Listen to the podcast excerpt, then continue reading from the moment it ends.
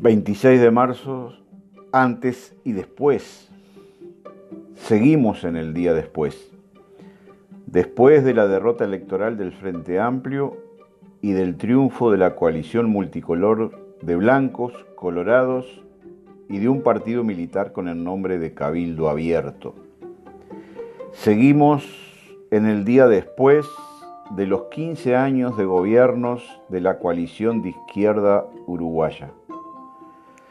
Pasaron los 17 años de crecimiento económico más grande y sostenido de toda la historia del Uruguay desde que se tienen registros. Se terminaron los 15 años del intento por igualar los derechos de todos los uruguayos sin importar la cuna. La Universidad de la República abarcó todo el territorio nacional. Los hijos de los trabajadores, como nunca antes, pudieron entrar a la universidad y terminar una carrera. La agenda de derechos adquirió estatus de leyes y se comenzó a meter en la cultura popular. Así tenemos una ley de interrupción voluntaria del embarazo con defectos, incompleta, pero existe y ya podemos ver campañas muy costosas en su contra la ley de matrimonio igualitario y el reconocimiento a todos los colectivos de personas no binarias. ¿Cuándo nos íbamos a imaginar semejantes reclamos concretados en leyes y reparaciones en las primeras 30 medidas de gobierno del Frente Amplio naciente aquel 26 de marzo de 1971? Todo eso se puso en pausa. Los derechos siguen estando ahí Ahora se trata de defenderlos para que no se pierdan. Los peligros son muchos. Acechan las voces y los voceros que presionan al gobierno multicolor para que elimine esos derechos conquistados. Ya se escuchan voces que piden mano dura contra los trabajadores que exigen el cumplimiento de los consejos de salarios, por ejemplo, y sin ir más lejos. Sin embargo, pareciera que la mayoría de la población está anestesiada, asustada por la pandemia y todas sus consecuencias sanitarias. El distanciamiento social, el quédate en casa, usa tapabocas, no te juntes, prohibida las aglomeraciones, toda reunión de pobres perseguida por la policía. Es más, el Parlamento por mayoría acaba de votar una extensión por 120 días por la cual se prohíbe las reuniones de más de 8 o 10 personas. Está bien cuidarse y cuidar a los demás. Está bien la responsabilidad social por la cual debemos atender los consejos de los que saben.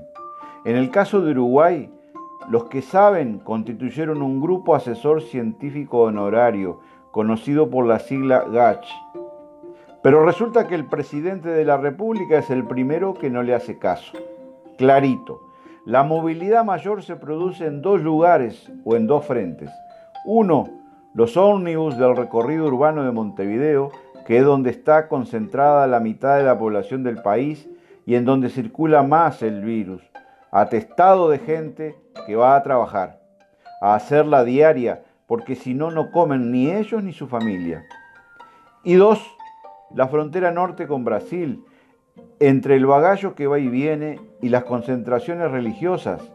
De una de esas concentraciones fueron desde Fraivento, ciudad ubicada en el litoral oeste, casi en el centro del país, y volvieron con el virus y la cepa P1 o variante P1.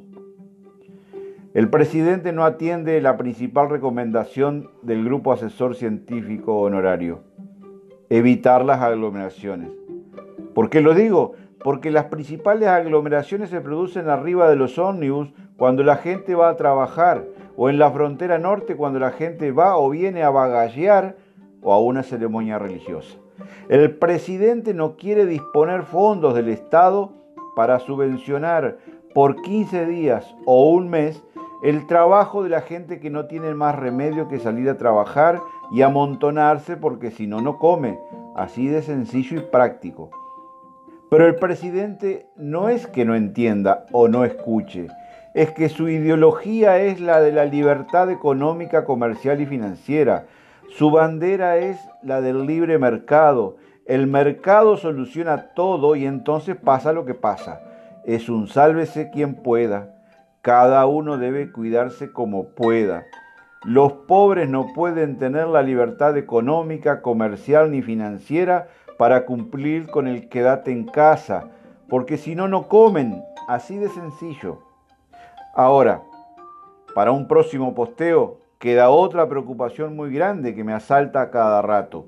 La defensa de la democracia y de las instituciones democráticas, de la constitución y de las leyes, porque se ven todos los días aparecer como hongos individuos y sectores nostálgicos de la dictadura dentro de Cabildo Abierto y por fuera de todo partido político, muchos más.